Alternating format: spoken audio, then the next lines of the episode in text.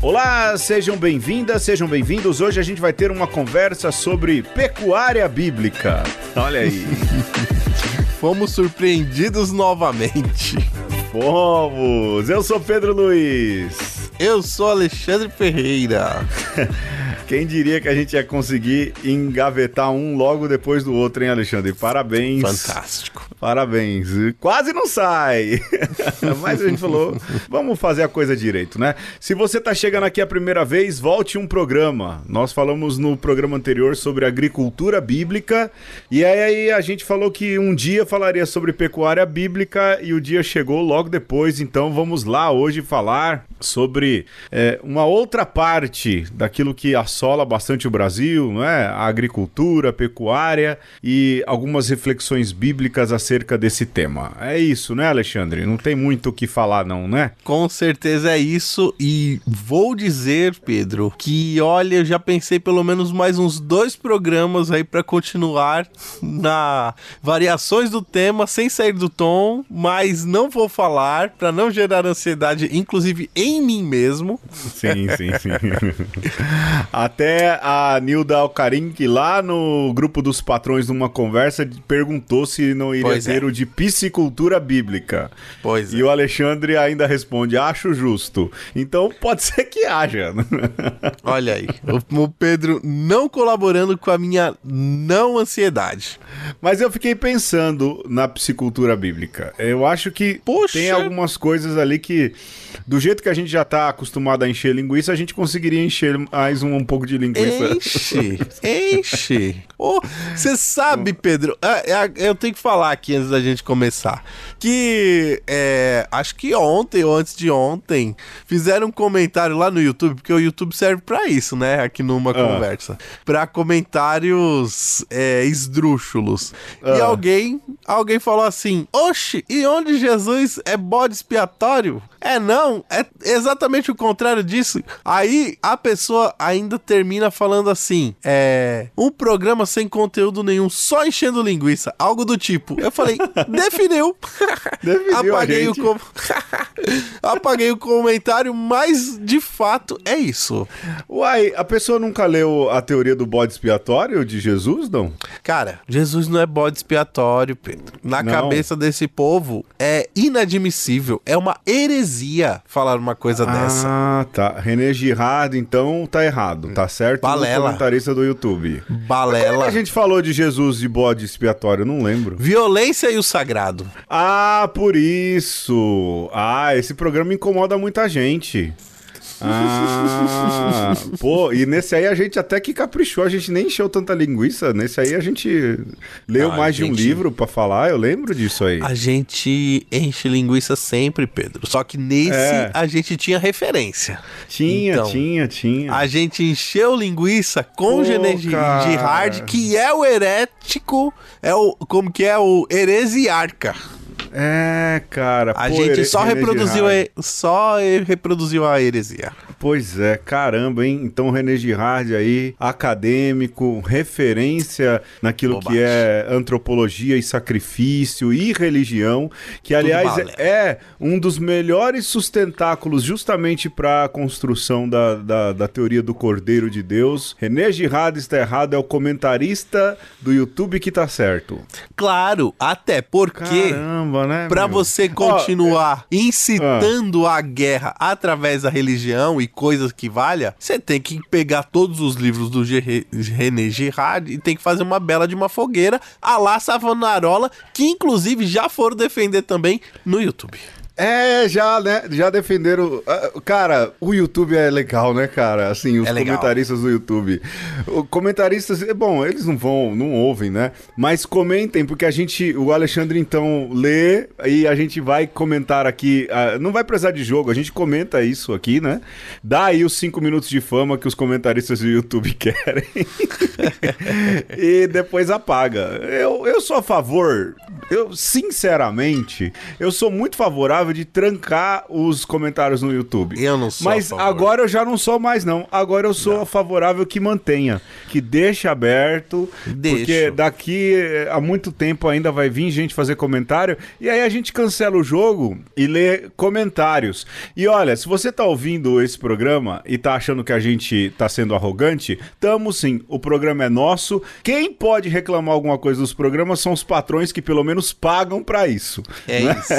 é, e... Os patrões têm toda a liberdade de reclamar alguma coisa, e a gente pondera, ouve, discute. Agora, se não é patrão, e até a gente nem faz propaganda, se achou ruim, pode deixar de ouvir, não tem problema. Não faz falta. Pronto, e, cara. E... Agora perdi os Perdeu. outros dois ouvintes que a gente tinha. Os outros dois já acabou.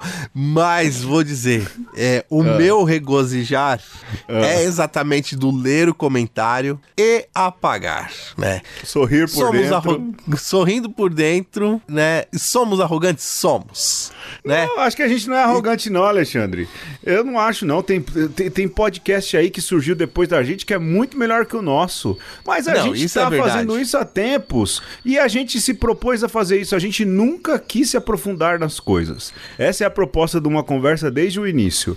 Quer ler alguma coisa mais aprofundada? Vai ler a, a, os artigos do Alexandre. Ele tem lá o Medium dele. Vai procurar a dissertação de mestrado do Alexandre. Vai ler os meus artigos. Vai ler lá a minha dissertação dissertação de mestrado, você quer profundidade? Vai aí. Isso aqui é um podcast de uma hora. Numa hora, ninguém esgota assunto. Muito pelo contrário, provoca, né, Alexandre? É. E, e aí, Pedro, né? É, se você quiser reclamar também de uma maneira mais é, algo além de um simples comentário no YouTube, beleza legal, conversa conosco arroba gmail.com é, é cabível, reclamações, é, pontos de vista diferentes, não é que a gente é contra não, né? É, dos patrões a gente vai levar um pouco mais a sério, mas se você não é patrão, é ouvinte, um ouvinte da hora, é, pode comentar pode divergir, inclusive. Porém, é, traga substância, né? É, é, traga pelo é. menos o. É, seja pelo menos honesto na sua crítica. É, porque criticar por te criticar, falar, ah, porque é uns caras lá falando balela, ou você não entendeu o que a gente tá falando, ou você queria que a gente falasse outra coisa que a gente não falou. É, é. Você pode procurar outros padres. A gente não é padre, né? Bom, somos padres de licenciados. Você pode procurar padres, leigos, pregadores teólogos. pastores, teólogos que vão falar o que você quer. A gente fala o que a gente quer porque o programa é nosso, não é? Tá achando ruim? Faz melhor. Vai lá, monta o podcast, publica e manda pra gente que faz melhor. Aliás, eu vou, eu vou fazer aqui uma propaganda, já que a gente tá nessa encheção de linguiça inesperada aqui. Tem um, um, um podcast bom que segue a gente, rapaz. Eu acho que vale a pena ouvir. É o, é o Macabeus. Já oh, ouviu, rapaz, Alexandre? Já ouvi. Maca, é Macabeus, não é o nome Os Macabeus. Do, Os Macabeus. Galera, olha, procurem aí, vale a pena. É uma turminha que faz uns programas bacanas. É Os Macabeus. É um podcast de teologia, história e política. Muito bom. O último aqui deles, ó, que foi. Eh, tô vendo aqui. Deus prefere os pobres. Falando de Marcos 27. Ó, as capas. Quer seriedade? Quer é, profundidade? Vai ouvir, vai vai ouvir, ouvir os, Macabeus. Macabeus. Vai ouvir os Macabeus. A gente. Quer indica... rasura? É, você quer o fundo da sala de teologia, porque era onde a gente sentava? Quer rasura? Houve uma conversa. É, é isso mesmo. Olha, metade do que eu falei é verdade e os, a outra metade, metade dela também é. Talvez tenha exagero só de uns 20%. É isso, vamos pro tema. Quem mata um boi é como que tira a vida a um homem. Quem sacrifica um cordeiro é como o que degola um cão. Quem oferece uma oblação é como o que oferece sangue de porco. Quem queima incenso em memorial é como o que bendiz a um ídolo. Também estes escolhem os seus próprios caminhos, e a sua alma se deleita nas suas abominações. Pois bem, Alexandre, vamos falar de pecuária bíblica.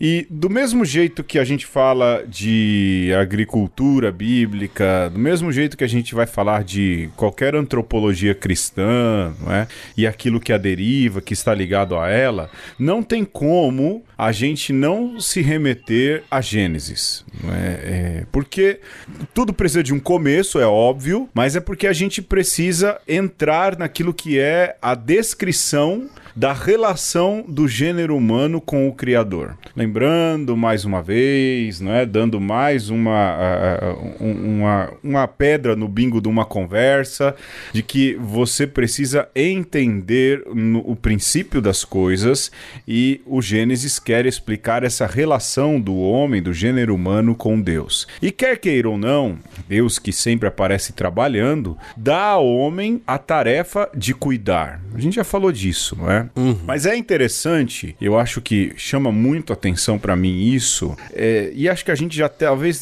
tenha até falado disso, mas tudo bem, não há problema de ser repetitivo, de que Deus coloca Adão e faz passar diante de Adão todos os animais. É? Isso. E, e por que ele faz isso? Para que Adão possa então dar o nome. Adão nomeia todos os animais, não é? Ele vai ali dando a classificação e o nome. E qual é o sentido e qual é a, qual é a importância que reside é, nesse fato?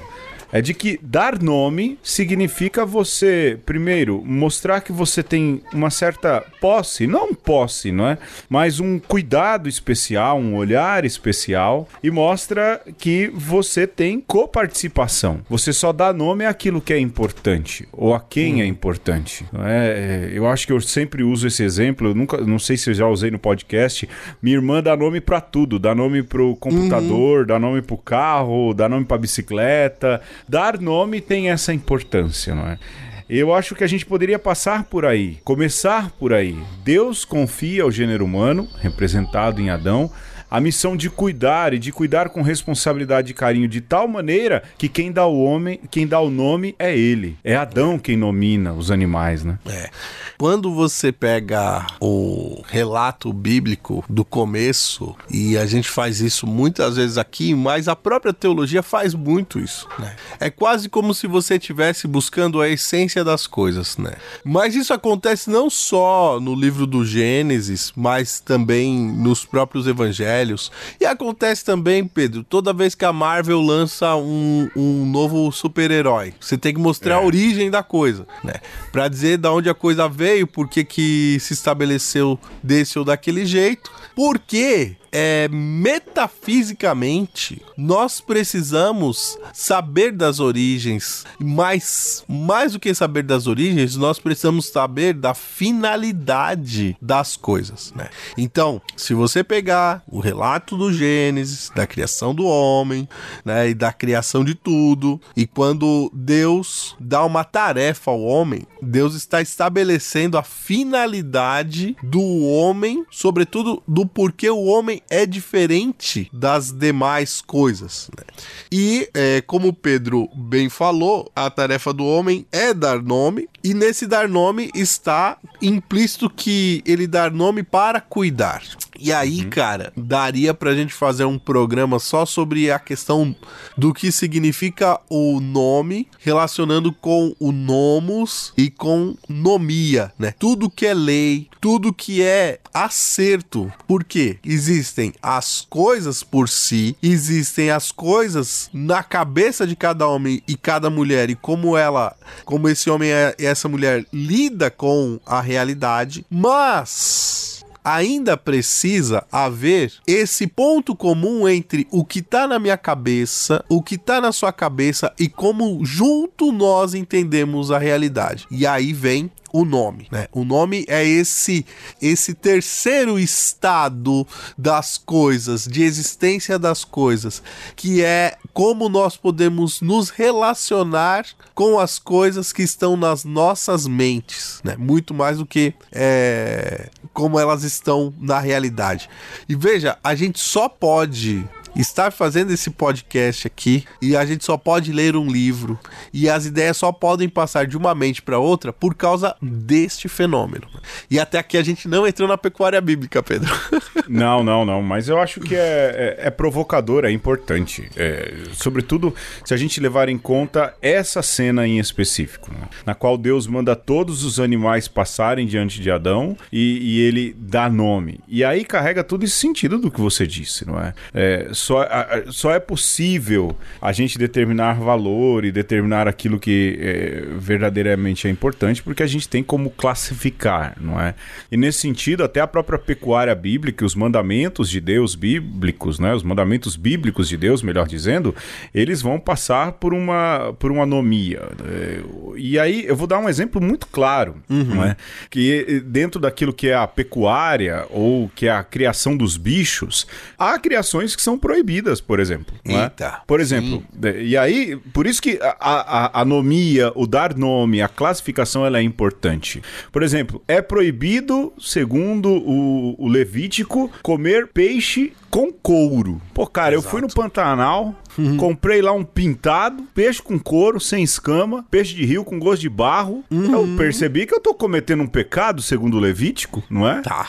tá. tô cometendo um pecado. Eu gosto de camarão. Porque a leitura do Levítico, eu, eu vou retomar aqui, não é? Não é uma tradução católica, mas ele diz: qualquer animal aquático que não tenha barbatanas ou escamas vos é proibido, pois é considerado proibido. impuro. Vivenda do ca... coco bambu Ih, né? rapaz. Vivenda do camarão. Caramba, rapaz. Meu pai é um pecador nato. Meu pai, Ferreira. Convicto. Quando vai pro Ceará, rapaz, ele vai lá, ele pira. A, os parentes até separam pra ele, porque no Ceará, na praia onde ele, é, de onde ele vem, isso é super barato. É, como é aquele bicho lá, grandão, lagosta? É meu outro... pai pira numa lagosta. Não pode. Não, é Não outro... pode comer? Não pode, não pode. É outra não relação, né? É outro sabor, né? Pois é, então não pode comer. Pobre, a gente sabe, pobre do judeu que não come, não é? Eu digo assim, uhum. não sabe o gosto de um salaminho, de um bacon, não porque sabe. também não pode comer porco, animais de cascos fendidos, não é?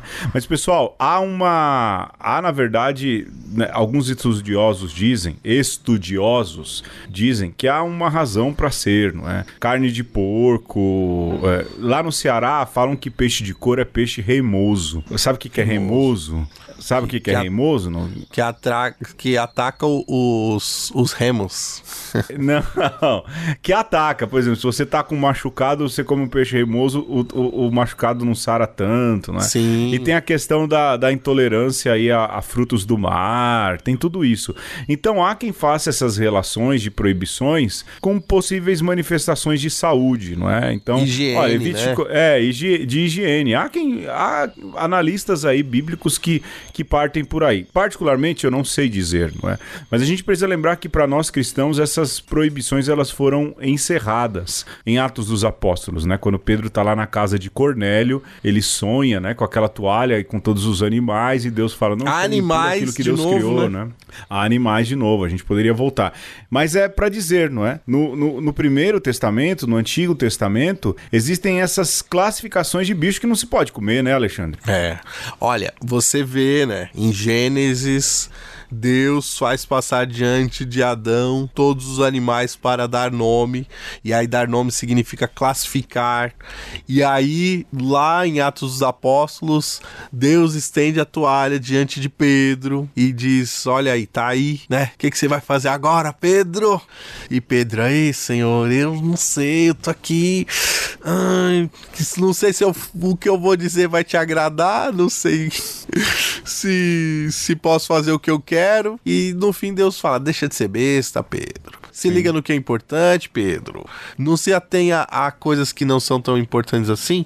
É, mas isso são é, a gente pode dizer, centenas de anos de, de é, mudança de mentalidade, né? Sim. De fato, assim como existe um, um período extremamente é, longo que separa é, as primeiras concepções da narrativa de Gênesis e da própria formulação da lei. Né? O que uhum. se sabe é que é, existia um povo ali no Oriente Médio que cultivava essas práticas é, com relação a proibições de criações de animais que são antiquíssimas, né? Então a arqueologia nos diz isso. Né? Então a hipótese da higiene, a hipótese é, da saúde, né? A hipótese sanitária para as proibições de porco, de é, não comer certos peixes, né? Certos frutos do mar, ela estabelece um tipo de pecuária, né? E, e uma relação deste povo com os animais. Né?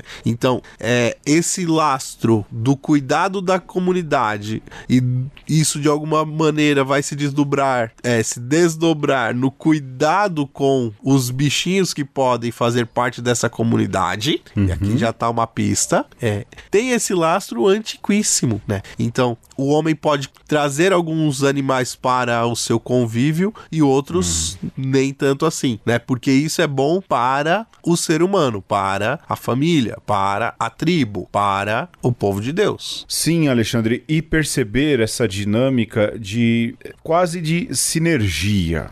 Não é? Nós precisamos cuidar, mas uh, do mesmo jeito que a gente falou da agricultura, falamos também da pecuária, uhum. não é? Da questão do respeito, do cuidado. E isso, isso é importante para que a gente é, compreenda que na raiz dessas relações bíblicas com a agricultura, com a pecuária, está antes de tudo o respeito. É lógico, não havia naquele período, isso é fato, um pensamento capitalista, um pensamento de produção produção em larga escala, um pensamento de ter ali um curral né, cheio de bois para produzir muito leite e não só produzir para si, para a comunidade, mas para vender o leite, para vender a carne. Não era Sim. essa a realidade, mas ainda assim há um cuidado com uma relação de, de paz, de harmonia né, no meio da produção. É necessário que isso seja pensado para que a gente não vire é, um dono uh, que transforma as coisas em mercadoria. Acho que isso, isso é importante, porque depois entra na questão da própria produção do alimento, não é? Sim. Você vê ali se falar de carne. Aliás, quando uh, há uma narrativa, eu usei essa narrativa no livro dos reis, não é? Que fala dos sacerdotes que quando os animais são sacrificados, eles pegam a melhor parte da carne, porque a uhum. partir daí começa a entrar também é, a valor, não como eu falei no sentido comercial, mas a valorização da carne também, né? É, e aí os, os ajudantes dos sacerdotes colocam lá o garfo de dois dentes na panela e pegam o que há de melhor para o sacerdote, não é?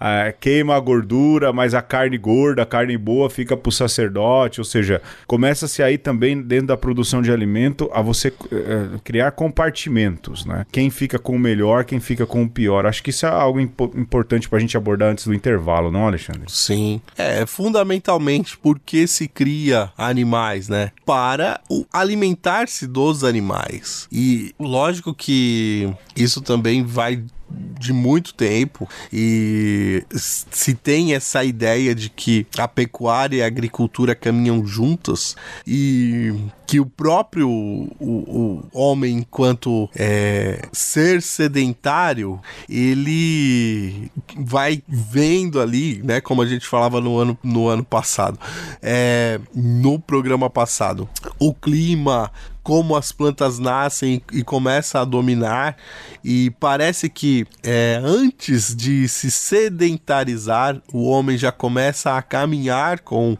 alguns animais, né? E uhum. o fato é que existe um homem que ou um, uma parcela humana, né, da, da comunidade humana que ela é seminômade, né? E isso vem exatamente pelo seguir os animais e o andar com os animais e estar com os animais nas boas pastagens, porque o homem ele começa a perceber que é, estar com os animais lhe favorece, sobretudo nesse sentido de ter alimento em abundância. Né?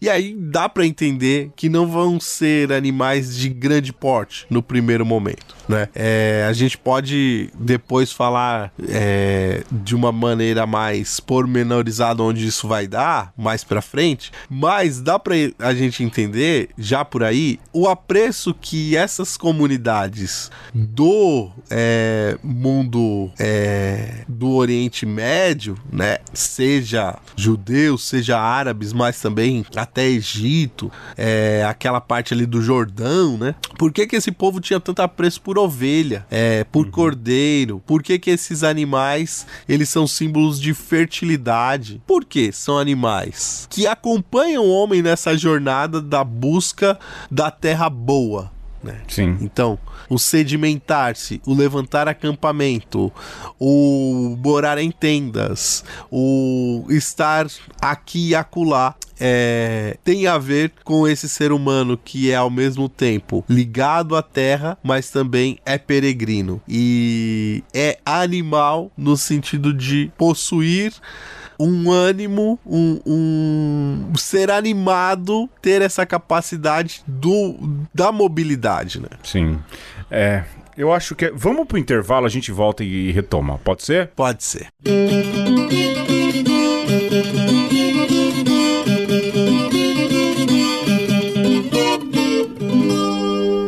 Prepare o seu coração para as coisas que eu vou contar. Eu venho lá do sertão, eu venho lá do sertão, eu venho lá do sertão e posso não lhe agradar.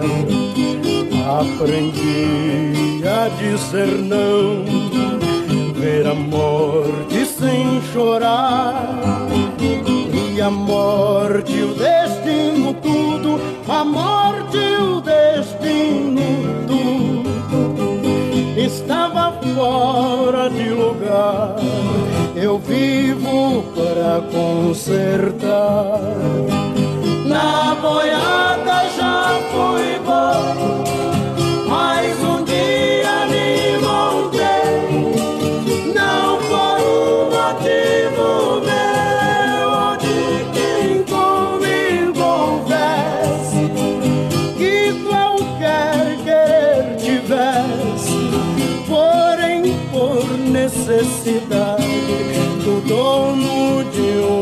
boiada cujo vaqueiro morreu.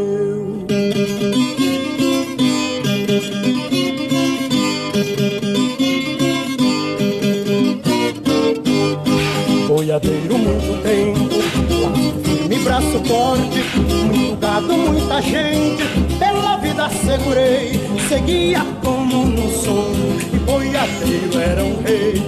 Mas o mundo foi rodando nas patas do meu cavalo e nos sonhos que fui sonhando, as visões se clareando, as visões se clareando, até que acordei. Então não pude seguir, valente lugar tenente, de dono de gado e gente porque gado a gente marca, de ferro embora que mata, mas com gente é diferente. Se você não concordar, não posso me desculpar, não canto pra enganar. Vou pegar minha viola, vou deixar você de lado, vou cantar outro lugar. Na boiada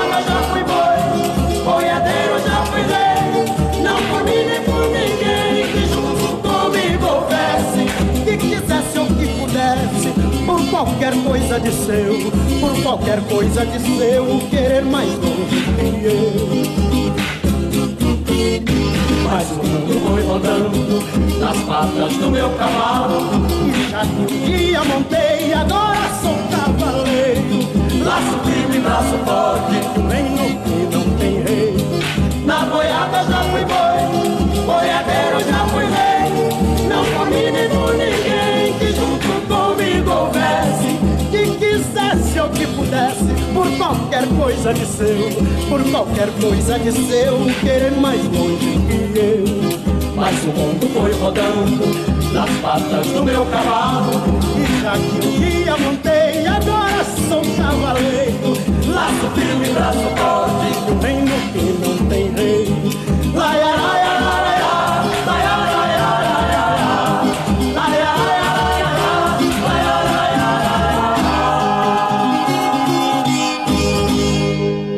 no episódio de hoje, nós estamos falando da pecuária e como ela está retratado nos livros bíblicos, né? E a gente falava no bloco anterior de como essa relação é simbiótica do homem com a terra, mas também do homem com a criação, né? dos seres criados. O fato, Pedro, é que tem um determinado momento que o homem se torna predominantemente sedentário e junto com ele os bichinhos. E aí você tem uma abundância de bichinhos para comer, né? de carne, de leite. E a valorização disso é tão forte, né, Alexandre, que eh, a promessa da terra prometida vem de uma criação, lógico, não da pecuária, que é a terra que mana leite e mel, não que mel seja pecuária, né, é criação de abelhas, mas que, eh, que vem leite leite, não é? E hum. isso é diretamente ligado à questão da criação. Mas, Alexandre, eu acho que essa questão dessa produção de alimentos, ela relaciona, é lógico, com a criação, mas por mais que a gente já tenha falado isso em outro momento, é importante falar, por exemplo, do boi. Se fala hum. muito, não é, de pecuária, a gente pensa automaticamente no boi. E a gente tem que entender que o boi, em boa parte ali das primeiras redações, dos primeiros livros do Antigo Testamento, ele mais do que um animal, ele é um sinal de posse Uhum. Porque ele é um animal de extremo valor e ele também, de alguma maneira, ele é tecnologia, né? Eu vou me tornar repetitivo aqui, mas nós tínhamos um professor, o José Pedro, que mandava ler ali, sobretudo os livros legislativos, e que a gente pegasse ali todas as incidências de boi existentes nos livros legislativos, sobretudo nos livros legislativos. E a gente tinha muita coisa, não é, Alexandre? É, se o boi cair num buraco e não e for sábado, você pode é, fazer ali algumas, é, algumas coisas para tentar resgatá-lo e depois vai falar com o sacerdote. Uhum. Ou seja, existia. O boi tinha tanto valor, mas tanto valor na, na cultura judaica, enquanto mercadoria, enquanto tecnologia, que existiam legislações muito específicas a respeito dele, não é? Sem contar que o boi era também aquele que fazia a coisa acontecer na própria realidade agrícola, né? Era bicho de puxar arado, né, Alexandre? Sim. É, a gente tem que entender essa sedimentação do homem na terra e como é, a própria pecuária nascente ali, como um domínio de tecnologia. E aí vão aparecendo outros animais é, passíveis de serem domesticados e outros usos que não somente o comer a carne. Então o boi é muito evidente que aparece na história humana depois já dessa sedimentação como não só um bicho que você pode beber o leite, né, comer a carne, mas também usar como força de trabalho. Então, Sim. você atrela ali uma máquina e ele vai fazer os sulcos na terra. E como isso vai mudar também a própria relação do homem com a agricultura e por isso que se fala em agropecuária aqui do nosso lado, né? É uma palavra anacrônica, não tá na Bíblia, mas é porque essas coisas acabam se intrincando, né? E aí outra tecnologia também já antiquíssima, né? No tempo ainda que o homem era é, nômade, mas que isso entra na vida do, do, seden, do homem sedentário, que é o animal de montaria, o burrinho. Sim. É, o jumento, que até aí era um, um, animal de carga e de transporte. E até que se encontra ali uma raça de equino que é alta, que ela vai se dar muito bem para a tecnologia bélica, que é o cavalo. Então, é, quando aparece boi, pense logo nessa tecnologia de ponta que vai revolucionar a agricultura na época. Quando fala sim, cavalo, sim. pense numa tecnologia de ponta bélica. Sim. Não à toa, né, Alexandre, quando é narrado o Êxodo, e fala-se muito isso, né? O, o redator do Êxodo diz que precipitou o mar sobre os cavalos e os cavaleiros e os carros do faraó. Né? Você deixa muito claro ali o que eram as principais armas de guerra, né? Que eram os carros, as bigas, não é? Aquele, uhum. é, aqueles veículos de guerra puxado por cavalos. Então você tinha ali de verdade verdadeiras máquinas de guerra, se guerreava melhor. Né? Não à toa tem a história de Absalão, que num cavalo uh, enrosca o cabelo, não é isso? E, uhum. fica preso no, no, no, cabelo e ele estava cavalgando. Tô, tô, falando de lembrança, hein, pessoal? Sim. Mas uh, você tem ali o cavalo como um símbolo, um status de um guerreiro. A gente vive hoje num país que o status do homem corajoso, nem tão corajoso assim, né? Mas para ele fazer o verniz de corajoso, ele precisa ter uma arma ou dizer que quer armas, né? Você tem ali também naquilo que é uh, a pecuária e a criação animal, o cavalo como status de um homem de coragem, os guerreiros, exércitos bem preparados tinham cavalos, não é? Tinham carros é, puxados a cavalo. Procura aí o filme Ben-Hur, que por mais que seja contemporâneo a Jesus, o filme mostra um pouco essas, essas tecnologias de guerra, não é? E sobretudo puxada por cavalos, é a potência, a velocidade, é o domínio sobre essa, é, esse bicho que vai gerar um status de potência bélica, né? Eu acho que é bem, bem trazido, Alexandre, bem, bem lembrado aí uh, o, o, cavalo dentro dessas criações. Embora não se coma carne de cavalo, outras culturas Sim. comem, o cavalo era um sinal de status de poder, de guerra, era um, uma questão bélica, né? E era criado ali, né? Você tem que Sim. também cuidar do cavalo, da égua, aí nasce ali, aí é, por mais que você não coma, ele faz parte deste meio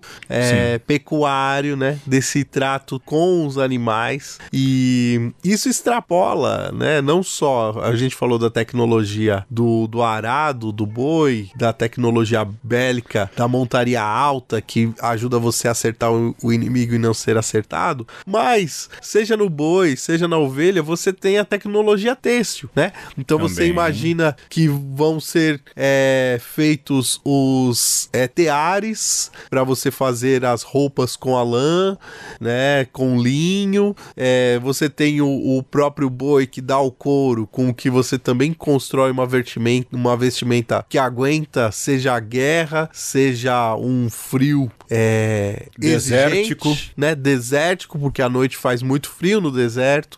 Então, é, você vai percebendo que a vida do homem vai melhorando é, e outras possibilidades vão se desdobrando para o homem na medida que ele vai trazendo o animal é, para perto, né? Sim.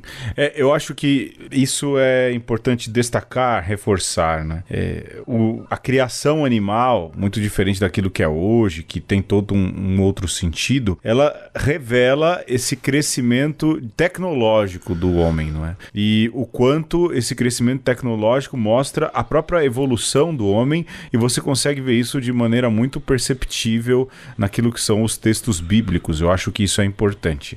A gente ouviu até no começo do programa um trecho de Isaías, não é?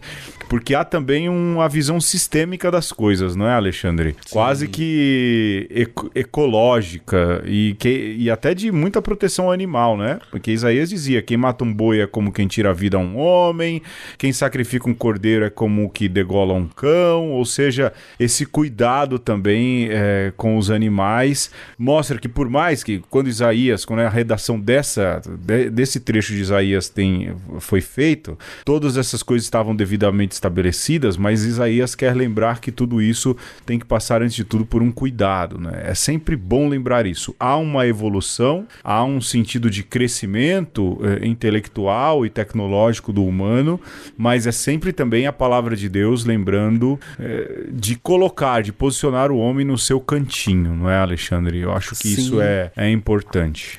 E vale a pena lembrar, né, Pedro? É, exatamente percebendo que Isaías faz uma crítica aí aos sacrifícios, que é, a própria ideia de religião passa por essa valorização da vida e que um sacrifício é isso que a gente entende como sacrifício hoje mesmo, né? É uma perda. Sim, sim.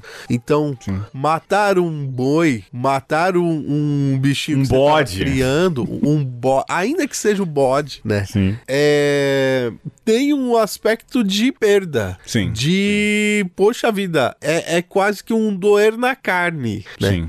E isso, no mundo antigo, não é de maneira nenhuma um dizer que é, essa, essa vida ela precisa ser é, perdida simplesmente que, ah, eu gosto aqui de matar e, ah, toma, né? Toma aí, Deus, porque eu sou sanguinolento, eu sou um, um, um ser violento. Muito pelo contrário, né? É desse pesar e desse fascínio com a vida que, que ela é tirada e oferecida, é que esse sacrifício ganha conotações de sacralidade, né? De devolução àquilo que é mais sagrado, que é Deus, da vida em si, de ofertar a própria vida, né? Então a gente percebe nos atos sacrificiais essa é, esse desejo de valorizar o próprio ato do criar, do cuidar, do manejar, né? O, os, os bichinhos. E aí, Pedro, pra gente dar um passo, né, na, na questão da, da compreensão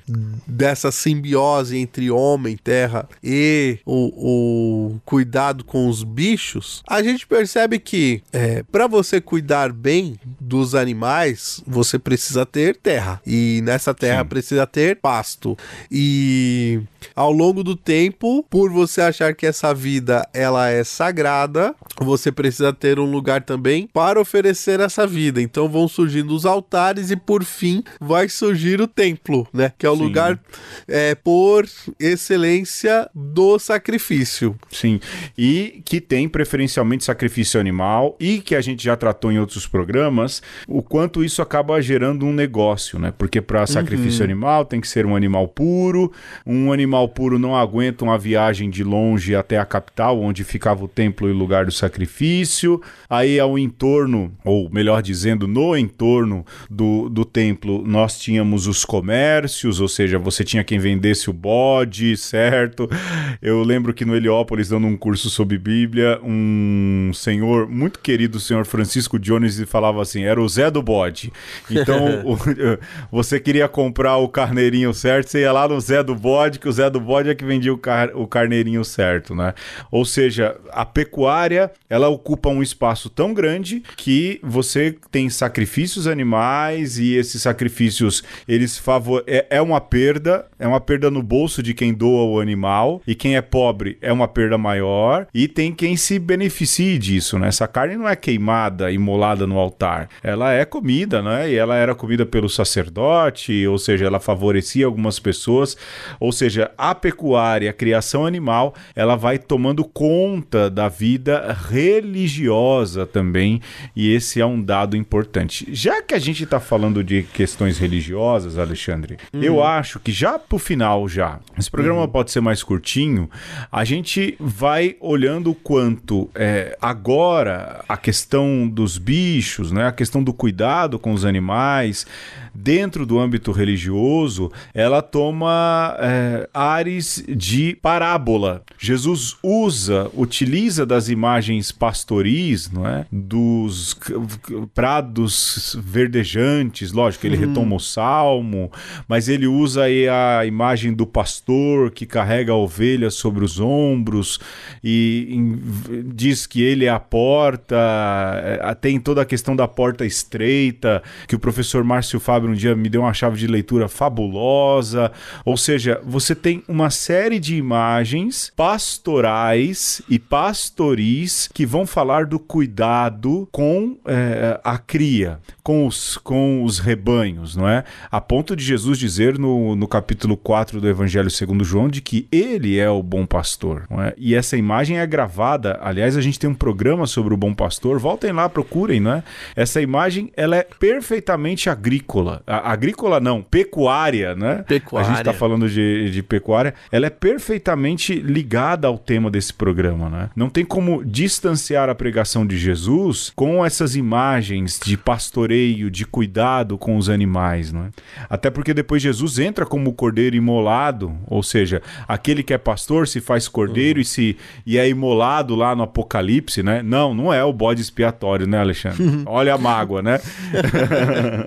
é, é, é, muito doido, né? Porque Jesus, porque também não tem essa é, a mentalidade judaica e que Jesus faz parte, é um rabi, é um rabino, né? Não tem esse compromisso com a lógica, mas tem mais esse compromisso com a analógica, né? Jesus fala que é o, o bom pastor, fala que é a porta das ovelhas, é, João Batista fala que ele é o cordeiro e Jesus é tudo ao mesmo tempo agora, né? Então, se a gente for pensar em termos de, de rigorosidade, às vezes a gente gostaria que ele fosse só pastor, ou se ele fosse só, só cordeiro, né? E, e ele reúne não, tudo, né? Não consegue nem imaginar o que, que significa esse ser porta. É, às vezes é difícil de entender. Sim. Mas é isso, é a mentalidade pecuária, é a mentalidade pastoril.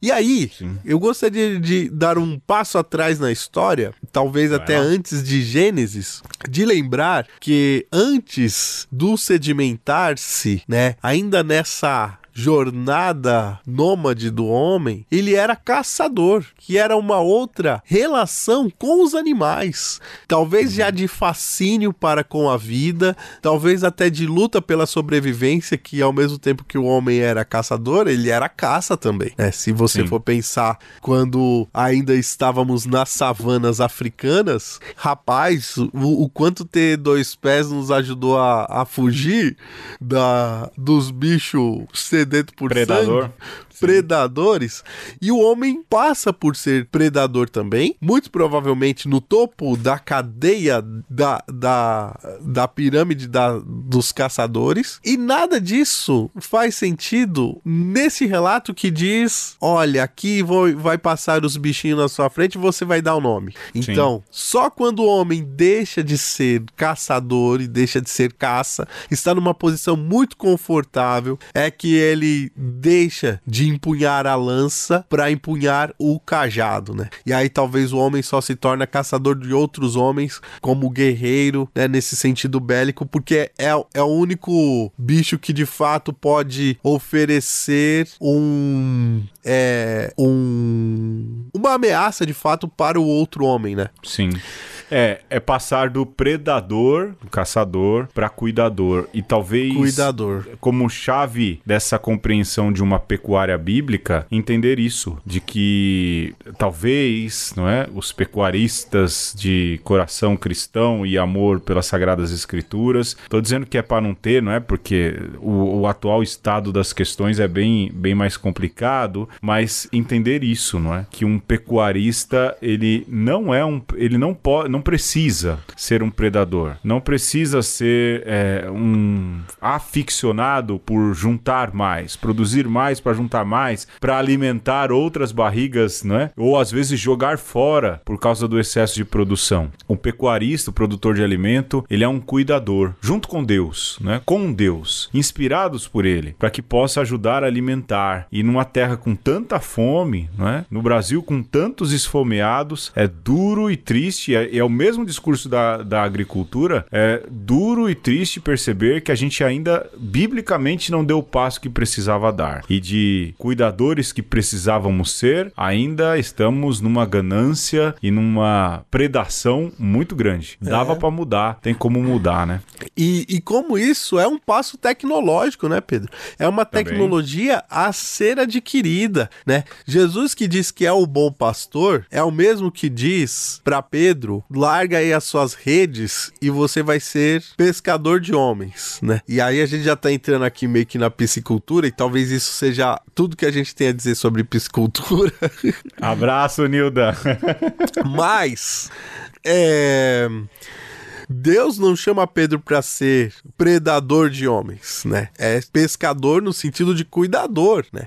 E esse mesmo Jesus, que se diz o bom pastor, que fala eu dou a vida pelas minhas ovelhas, não entra montado num cavalo para se anunciar rei. Entra montado num jumento, né? Uma Sim. montaria pacífica, né? E, e nisso tudo está essa nova tecnologia do cuidado, né? De abandonar as lanças e abraçar o cajado, né? E eu poderia falar muito, mas falaria besteira. Por isso que eu convidei hoje para falar com vocês um mestre em pastoral.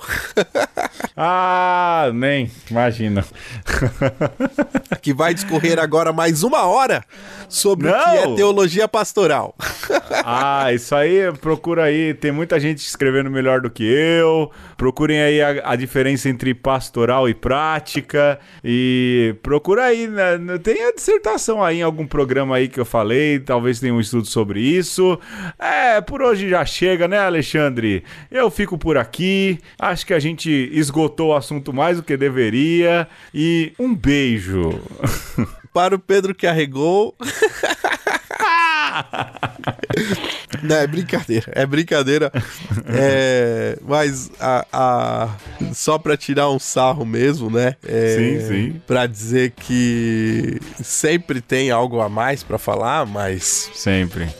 É, como a gente começou o programa falando, não estamos aqui para esgotar, não estamos aqui para é, exaurir, mas estamos nem aqui para aula. nem dar aula, a gente está aqui para conversar, né?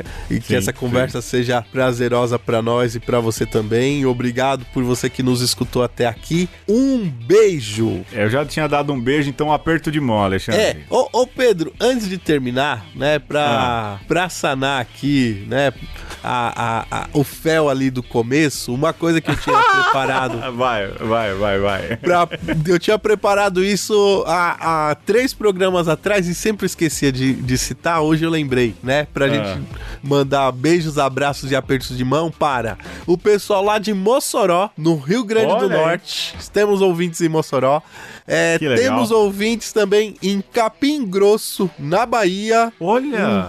Um, um salve pro pessoal do Capim Grosso. Salve, pessoal! Para o pessoal de Minas Gerais, de Ubaporanga e de Contagem, temos ouvintes. Caramba, Alexandre, que bacana. Para não dizer que não falamos de São Paulo, pessoal de Santa Bárbara do Oeste, aquele fraternal abraço hum. do pessoal agora de além das linhas é, brasileiras. De país Brasil, de país né? Brasil, né? O pessoal lá de Nanterre, nos Altos do Sena e de Córdoba, que eu não sei se é da Argentina ou da Espanha, então, para vocês que estão para além, um abraço um beijo e um aperto de mão. Olha aí, nossa. Olha e aí. pro Foca, é né? Isso. Também, né? Que... É, pô, Foca, vamos fazer um programa com é, A Vida na Itália. Um abraço, Foca, Mel. Até mais.